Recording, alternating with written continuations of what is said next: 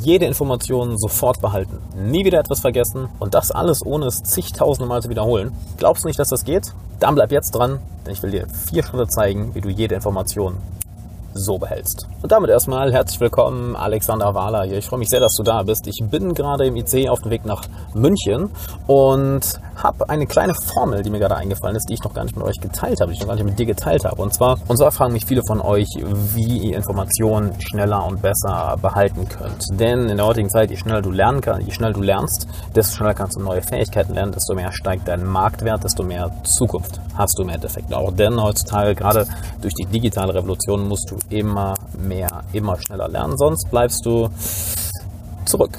Genau wie die Landschaft, die an mir vorbeizieht, wird, mal, wird die Konkurrenz an dir vorbeirasen und du naja, bleibst irgendwo in der Vergangenheit zurück. Und das ist die Kamera ein bisschen verrutscht. So, aber das ist ja nicht allzu schlimm. Und zwar möchte ich dir vier Schritte mitgeben. Lernen, wiederholen, schreiben und lehren. Aber das Lehren tauschen wir mit einem, übersetzen wir auf Englisch, das heißt, wir tauschen das mit einem T aus. Also lernen, wiederholen, schreiben, teachen. Warum ausrechnet diese vier Buchstaben?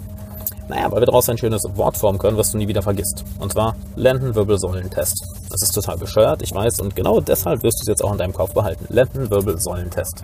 Das heißt, was bedeuten die einzelnen Schritte? Naja, du lernst etwas, du hörst etwas, du liest etwas, du bekommst etwas erzählt. Das ist natürlich der erste Schritt.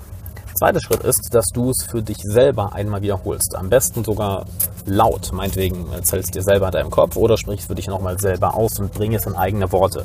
Denn allein durch den Prozess, dass du etwas gehört oder gelernt hast, in eigene Worte bringst, musst du es umformulieren und dadurch wird es stärker vom Gehirn verarbeitet. Als nächstes, du schreibst es auf. Ich persönlich bin äh, ein kranker Notizenschreiber. Ich habe die ganze Zeit irgendwelche Notizen auf dem Handy, auf dem MacBook, äh, in, in Notizbücher.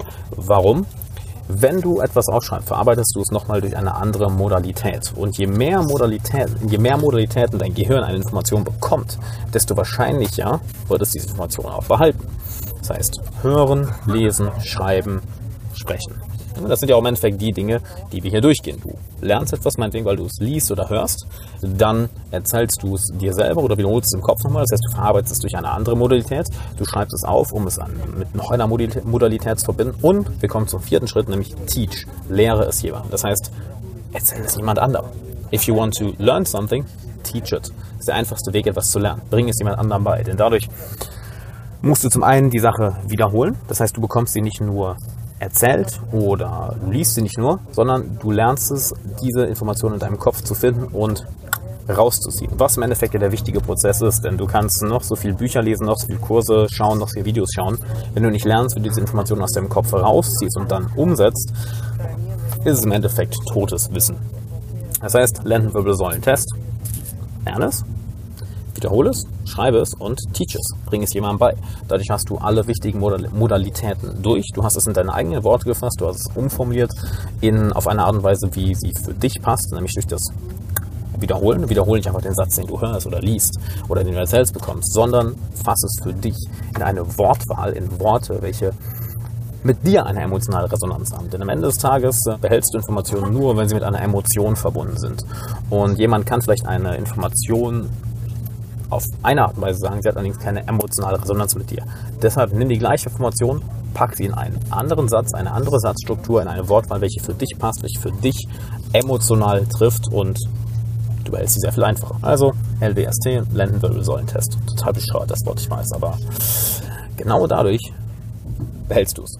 Und wenn du sagst, hey, ähm, weißt du was, ich möchte noch viel, viel mehr sowas lernen, dann kannst du dich jetzt für ein Coaching bei mir bewerben. Ich habe aktuell wieder neue Coachingplätze frei. Dafür klickst du einfach auf den Link in der Beschreibung. Dort kommst du zu einem kleinen Coaching-Bewerbungsformular. Das dauert 20, 30 Sekunden. Da trägst du einmal deine Daten ein und dann werden ich oder mein Assistent sich bei dir melden und schauen, inwiefern wir zusammenarbeiten können. Dauert 20 Sekunden. Das heißt, klick jetzt auf den ersten Link in der Beschreibung, um dich für dein persönliches Coaching zu bewerben, wo wir an deinen persönlichen Zielen arbeiten.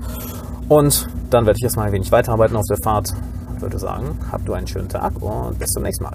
Bevor du abschaltest, eine Kleinigkeit habe ich noch für dich. Und zwar möchtest du von mir ein Geschenk bekommen und regelmäßig Zugang zu exklusivem Content, den ich nirgendwo anders veröffentliche? Wenn ja, dann geh jetzt auf alexanderwala.de slash Geschenk. Alles zusammen, alles ausgeschrieben. alexanderwala.de slash Geschenk.